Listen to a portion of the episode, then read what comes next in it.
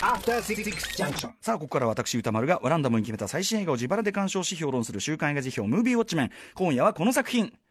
ブラック・クランズマン。音楽も熱いよね、これね。えー黒人刑事が同僚の白人刑事と二人で一人の人物を演じながら、白人至上主義団体クークラックラックスクラン、通称 KKK に潜入捜査した実話を、スパイク・リー監督が映画化。主人公の黒人刑事ロンを演じたのはデンゼル・ワシントンの息子、ジョン・デビッド・ワシントン。潜入捜査に協力する白人刑事フリップ役はパターソンなどのアダム・ドライバー。えー第91回アカデミー賞で脚色賞、そして第71回カンヌ国際映画祭ではグランプリを受賞した作品でございます。ということで、えーこのブラック・クランズマンもう見たよというリスナーの皆様からね、感想、えー監視報告、メールでいただいております。皆さんありがとうございます。ただメールの量はちょっと少なめって、おい、その回数とか多くないからしかしれないけど、おい、おい、ブラック・クランズマンだぞ、おい。えー賛否の比率は、褒めの意見が7割程度あらそうですか、えー主な褒める意見としてはコメディバディムービーとして楽しめつつラストにはドーンと重いメッセージを突きつけられた映画の中で起こっ中で起こっていることを一言で終わらせないスパイク・リー監督の怒りに震えたなどの声一方否定的な意見としては最後の映像は打足では KKK や警官など白人たちを悪く描きすぎ物事の単純化はいかがなものかなどの声が上がったというねことなんですけどね、えーまた同時期に公開されたグリーンブックを見て複雑な感情を抱いている人もちらほら、まあ、要はあの、えっと、スパイク・リーがあのただスパイク・リーはグリーンブックを批判したというよりはあのドライビングミス・デイジーの時にド、えっと、ドゥーザ・ライト・シングで撮れなかったからなんか車運転する映画だと撮れねえなってもうちょっとスパイク・リーはグリーンブックを批判したというよりはっていう感じだと思いますけどね。スパイク・リー自身はね。はい。えー、ということで代表的なところをご紹介しましょう、えードロップドロップ・ダ・ボムさん。ちょっと長めになりますが、えー青春時代アメリカの生み出す文化に憧れいつかアフロアメリカンアフロああアフロアメリカンアフロアメリカンカルチャーでね、なるものに、えー興味関心を持つようになり、ドゥーザ・ライト・シングを鑑賞した後、しばらく毎朝のテーマソングがパブリック・エネミー、ファイト・ザ・パワーだった自分にとっては、スパイク・リーがマジソン・スクエア・ガーデンでニューヨーク・ニックスの試合を試合を見ているだけのセレブなおっさんとみなされている昨今の様子が早くて仕方なかったので、ようやく本腰入れた新作を作ったよという情報を耳に、耳が情報が耳に入るにつれ、いや、よ、待ってました、リーちゃんと一声かけたくなるような気分にさせられてました。で、ブラック・クランズマン。えーまず、エンターテインメント作品として本当に良かった。2時間あっという間でした。会話のやり取りの中に笑いの要素を織り込みながら、主人公である黒人警官、ローン・ストールワース、その相棒、フリップ・ジマーマン、そしてローンの彼女である活動家のパトリス・デュマスの置かれる状況に、ワクワク、ハラハラ、ドキドキさせられ、劇場の電気がついた時に、リーさん、私を手玉に取ってくれてありがとうと思わずつぶやいてしまったことです。えーネット上の映画表を見てみると、最後の実写部分が映画の完成度を損ねているという意見が結構散見されます。そういう人たちは、スパイク・リーがグリーンブックのアカデミー作品賞受賞に対して批判的な態度を取ったことは理解できないんだろうなと思います。えー私は3年ほどアメリカで生活しました。その中で中指を立てられたり、アジア人として舐められた態度を捉えたりしたこととは何度かありました。ただ幸いにして自分の命が奪われてもおかしくないという認識を抱かされたことはありません。たかだか100年前にまるで子供が捕まえた虫を興味本位で、えー足や羽をもぐように殺され、バラバラにされたり、現在でも夜警官に出くわすと言われのない取り調べを受けるかもしれない。運が悪ければ殺されかねない。実際そういうこといっぱい起きてますからね。そんな彼らの気持ちを私たちは本当に理解できているのでしょうか。えーという時とし時として、スパイク・リーの脚本が少々声高で自分たちの優位性を主張しているように聞こえてしまうことがあるかもしれません心底共感してくれとは言わないが少なくともそうなる理屈は分かってあげてくださいなと私は言いたいし彼の意識の射程が白人 VS 黒人という単純な二項対立をとっくの昔に超越しているからこそ最後の実写パートがあるんだということはここではっきりと主張しておきたいと思います。みんなに分かってもらおうと思ったらサム・クックのノーアルタカは包めを隠す的なスタンスを推奨する人も結構いるのかもしれませんが人々を巻き込んで変革を迫るためには JB や P ファンクのような悪の強さも必要なんじゃないでしょうか。まさにそれを映画でやろうとしているのがスパイク・リーなんだよなという、えーお声でございました、えーあとゼキさん。この方は個人的にこの映画を見てからこれに比べたらグリーンブックの安心な温度感なんてという意見の理解も芽生えつつけど俺グリーンブックも好きっすという気持ちが心の中でせめぎ合っております。あのグリーンブックのような映画も大切ですしグリーンブックのもとってもいい映画ですしどちらの映画も存在意義がしっかりあるんだと私は思います、えーあとブラッドリー・ラクーンさん。生のり言葉では伝わらないとアメリカの現状に対しての挑戦状のような作品だと思いますがそういった政治的メッセージがむしろ映画の完成度を損なってしまっているように感じました、まあ、まさに代表的意見。映画の始めと終わりに入れられた映像はうまくないパッチワークのようでストーリー本編の皮肉や、えー軽妙な面白さを押しのけて見終わった後に嫌な感じのみ残ってしまいました。嫌な感じの映画が悪いというわけではなくその嫌な感じこそをテーマとして訴えてくる作品もあると思いますがこのモチーフに特に映画の終わりに添えられた部分はなかった方が良かったのではと思いました。でもまさにこうやってコントラバーシャルなと言いましょうかこう議論を巻き起こすということこそこれはスパイク・リーの作品の、まあ、狙いであり、えー毎回のその、えーなんていうかなあれであると思うドゥ・ザ・イト・シングなんかまさに終わった後誰もが議論を始めなずにはいられないような結末ですしね、えーだったのでこれの反応は間違ってないんだというふうに私は思いますが。はい、えー、ということで、ブラッククランズは私も東宝シネマズ六本木で2回見てもらいました。昼の回、夜の回、両方も見,、ね、見たんですけど、どちらもしっかり入っていて、えーよかったですね。えー先に僕の結論から言っておきます。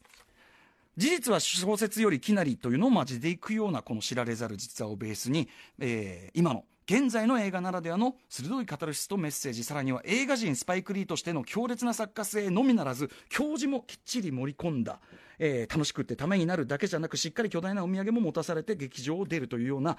僕に言わせればこれぞ最高の映画であるというね、えー、作品。ででした、えー、スパイク・リーの膨大なフィルモグラフィーの中でも「ドゥ・ザ・ライト・シング」や、えー、マルコム X 級の最高傑作、えー、に匹敵するまたその作品の一つがまたここに来て生まれてしまったというふうに言っていいんじゃないかと思います。ちなみにスパイク・リー僕が映画評を始めてから唯一ガチャとかがね当たったのが、えー、2013年の「オールドボーイ」僕は2014年7月5日ウィークエンドシャッフル時代に評したんですけどこれまあパク・チャヌク監督2003年映画版のね、まあ、リメイクなんですけどあれはあれでスパイク・リーなりに物語の意味とか象徴性、えー、読み替えてみせた見応えがちゃんとある作品だったというふうに思いますがそれ以降えー、アマゾンスタジオ制作2015年の「シャイラク」とねこれも劇場では限定公開でしたしあと、まあ、基本、まあ、そういう基本配信用の作品でしたし他もですねドキュメンタリーだったりあと、まあ、ステージをそのまま撮った舞台をそのまま撮ったやはり配信用作品、えー、ばかりだったりして要は本格的な劇場用長編映画しばらく間が空いていたんですね。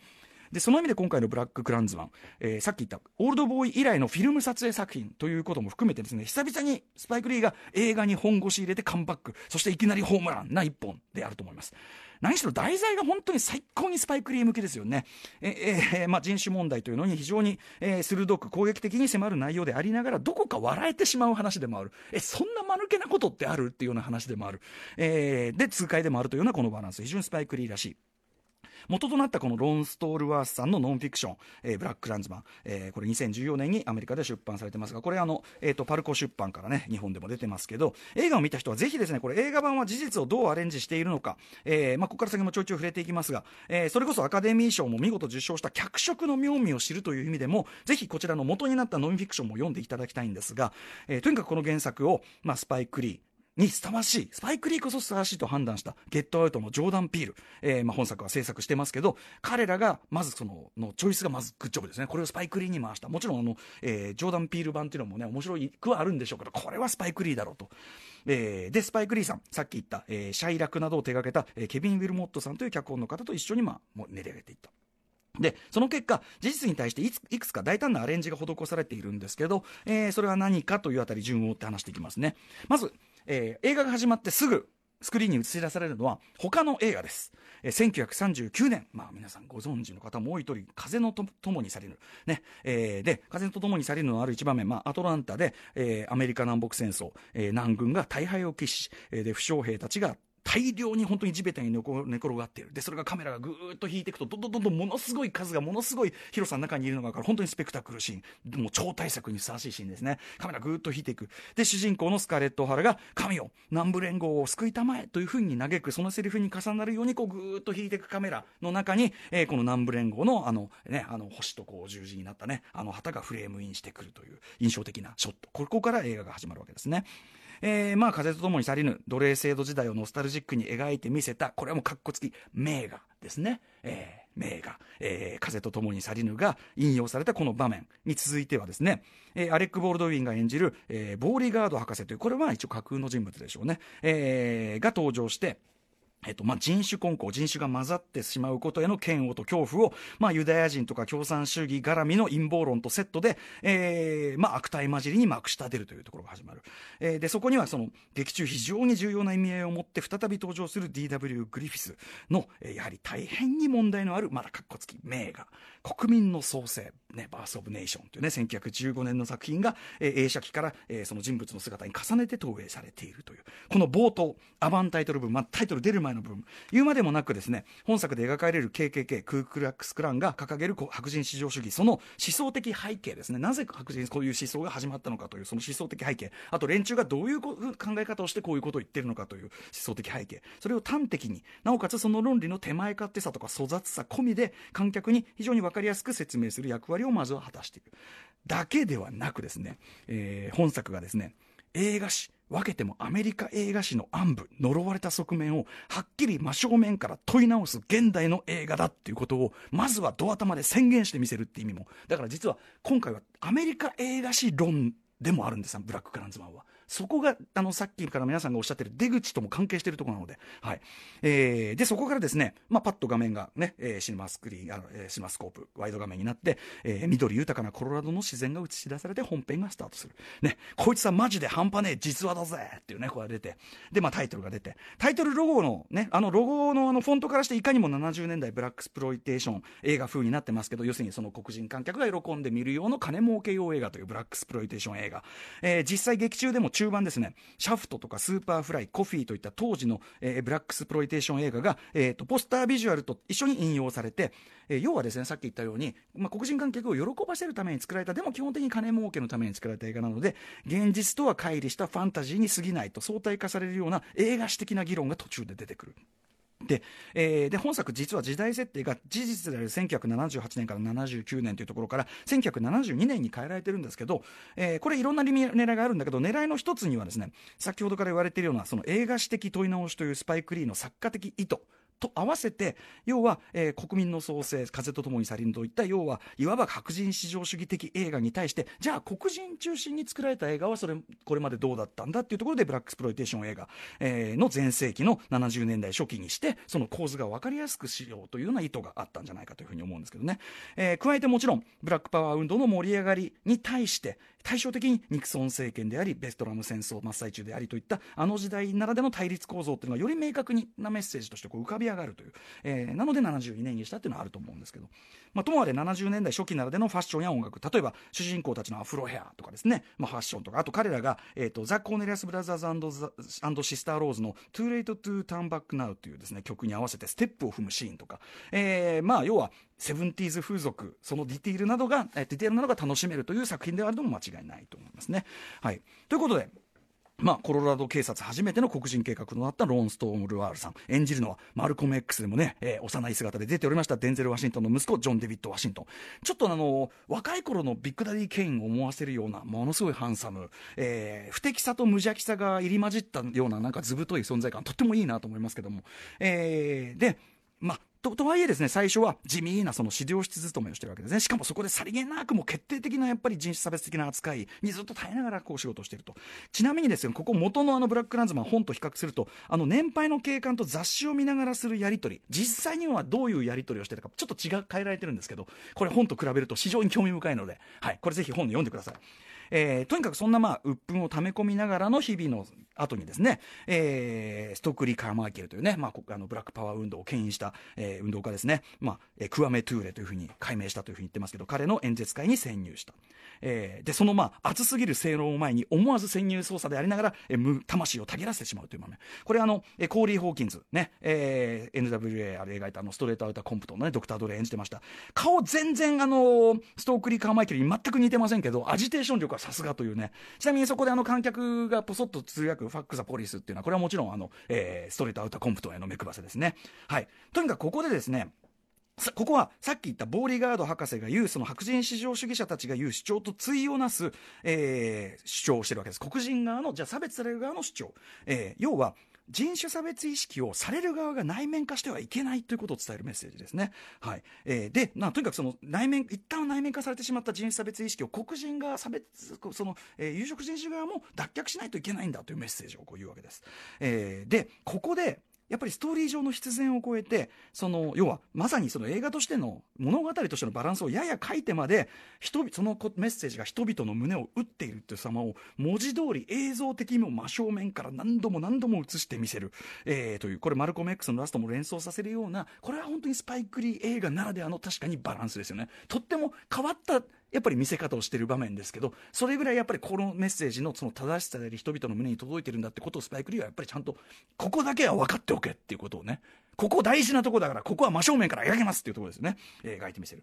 ということで、まあ、差別する側される側両方の立場言い分を、えー、一通り提示したところで本題に突入つまり KKK への潜入捜査という。でここはですね映画として大きく2つの面白さがあるわけですね。まずこれ書いてらっしゃる方も多かったですがやっぱり潜入捜査ものだから当然あります。バレるかバレないのかサスペンスの面白さ。これはもう担保されてるわけですね。アダム・ドライバー演じる、え、フリップ・ジマーマン。実際にはこれあの本を読むとチャックっていう特に人種描写がルーツ人種ルーツ描写はない白人ということになってますけど本作ではユダヤ人っていうところを強調されてる、え、アレンジになってる、え、これによってやっぱりユダヤ人 KKK の憎悪の対象でもありますから、え、黒人と同じく、え、サスペンスそしてもちろん物語的な重みそして広がり要はこれって単に黒人差別問題じゃないですからねっていう広がりももたらしてるというアレンジですね。で、あと、えー、潜入先の組織の人間模様ですね。えー、滑稽さと一抹の悲しさ。例えば、ね、アイトーニャでも圧倒的な印象を残したポール・ウォーター・ハウザーさんがですね、今回もほぼほぼ同じような役でですね、完全ダメ人間。でも、要するにあまりにも多分実社会ではダメすぎて他に当たるところがないから人のせいにするっていう感じだろうなっていうようなあのやつとかですね。あと疑り深いフェリックスというのを演じているとフェリックスというキャラクターとその妻コニー、えー、ヤスペル・ペーコネンさんというねこれ演じているのはフィンランドの俳優さんなんですね驚きなことに、えー、あとアシュリー・アトキンソンさん。この2人の好演も相まってあのどうしようもない差別主義者の夫婦なんだけどそのあまりの愚かさゆえの悲哀っていうのも確実に漂わせている名演だったと思いますねあの2人。非常に味わい深い、えー、もちろんあのねライアン・エッゴールドさん演じるウォルターのなんかこう押しの弱いいいやつ感とかあとやっぱりもちろんデビッド・デューク演じてるねトファー・グレイスさんが非常に苦しみながら演じたというデビッド・デューク表面的な洗練っていうののいやらしさ怖さというあたり、えー、面白いという。とにかくまあそんな感じで挿入捜査者ならでのバレるかバレないかサスペンス。プラス歪んだ組織内部を垣間見るような人間ドラマその味わいっていうのがある。でそこに加えてこのブラック・クランズマン。一種の、えー、電話で騙すわけですから、コンゲームもの的な騙しの快感カタルシスも入ってるわけですよね。しかもその騙しのプロセスがそのまま差別主義者たちが唱えているもっともらしげな人種差別の論拠、論理の根拠の薄弱さそれをアホさを暴き立てることにもイコールになってると。ねもう本当にもうあの黒人の喋り方なんだからすぐわかるんですよ、みたいなこと。本当にもうね、あいつどうしようもない喋り方、ちゃんと喋れねえんだ、なんつってんだけど、って言ってるののアホさ加減をもうそのまま暴き立てるようになってる。ということで映画としての面白さ、潜入捜査ものとしても面白いし、コンゲームの面白さもあるし、しかもそれが意味的な面白さを持ってる。二重三重に面白さがある。これは面白いに決まってるっていう面白さなんですね。しかも要所でですね、こうやって面白いっつって笑ってると、それが凍りつくような、やっぱり笑ってる場合じゃないんだっていうような、まさにスパイク・リーならではの、ウェイクアップ目を覚ませっていう描写が要所要所でこちらに突きつけてくるわけですよ。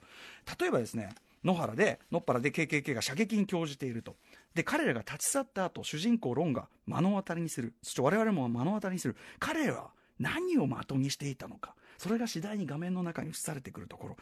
あれはですね、もちろんただの絵ですけど、歴史を振り返れば間違いなく、あれは実在した人々、その苦しみの影そのものなんですね。実際に、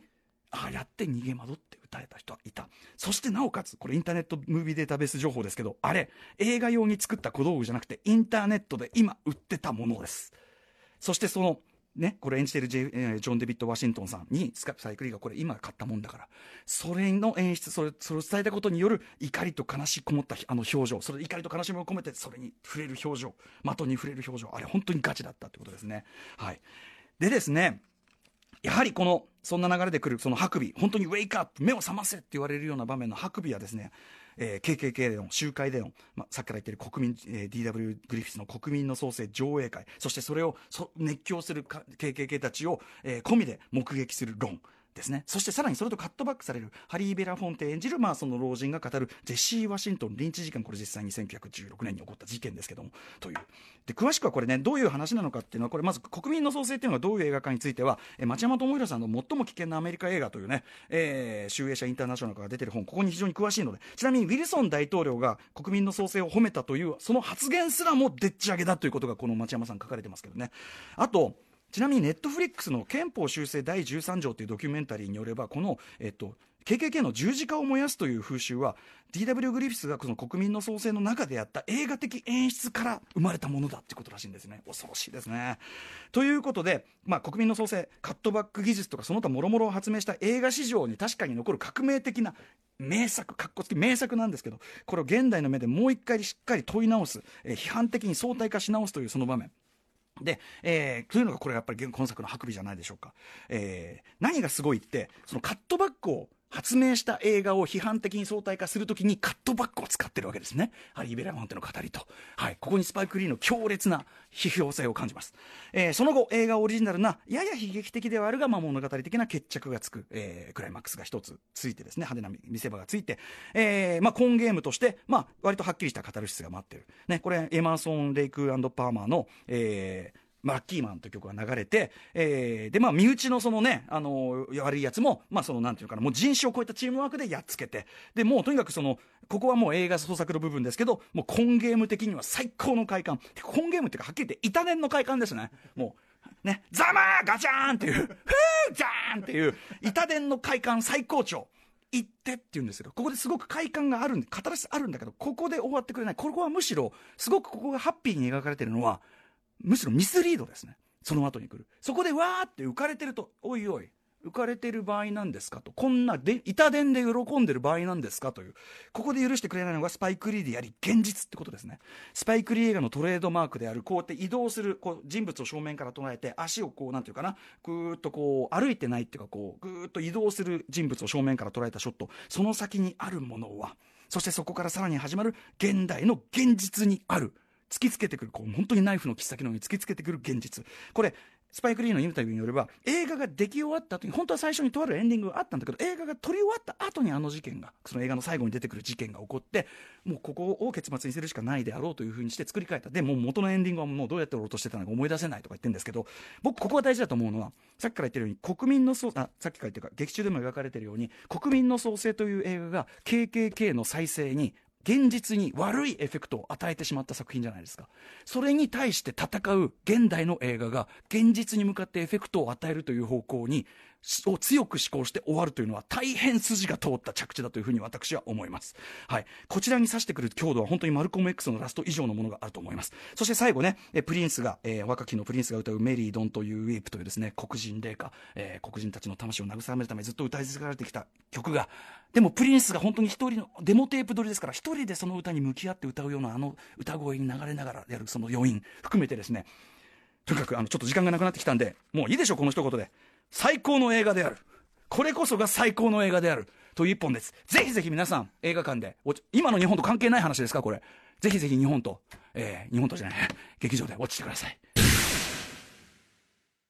さあ、ということで来週の課題作品、えー、8作品候補ね、えー、どんどん発表していきますね。いきますよ。はい、えー、まずは第一候補、こちら。ダンボ、はい、ティンバートンの実写版です。えー、続いてはこちら。大脱出2。3つ目はこちら。ロブライナー最新作、えー、記者たち衝撃と畏怖の真実。4つ目はこちら。バンブルビー。えー、そして5つ目はこちら。キャプテン・マーベル。6つ目はこちら。スパイダーマン、スパイダーバース。7つ目はこちら。飛んで埼玉。そして最後の候補はリスナーカプセルです。切れ目はないさん、えー、師匠に来週ウォッチしていただきたい作品は、えー、岬の兄妹です。えー、これ本当にあの、皆さんから熱いメールを引き続きいただいておりまして、大評判も来まして、あの、評判がなんか高くて、ちょっとか、ちょっとだけ今回が拡大したのかな。はい、引き続きリスナーカプセル入れさせていただきました。ということで、 Let's ガチャタイムコンコロリン。おーリスナーカプセル来た。お三崎の兄弟。来ました。じゃあ行ってみよういいね。ハーハーコー日本物みたいのも久々に行ってみたかったんでね。はい。ということで、もうこの映画を見たという方からの感想をお待ちしております。また評論してほしい映画も募集中。採用された方には現金2000円をプレゼントいたします。宛先はどちらも歌丸アットマーク tbs.co.jp まで、えー、番組公式サイトの私のね、えー、公式書き起こしなんかも参考にしてください。以上、週刊映画辞表ムービーウォッチメンでした。この後はシンガーソングライター、ブタジさんが登場です。え After 66 junction.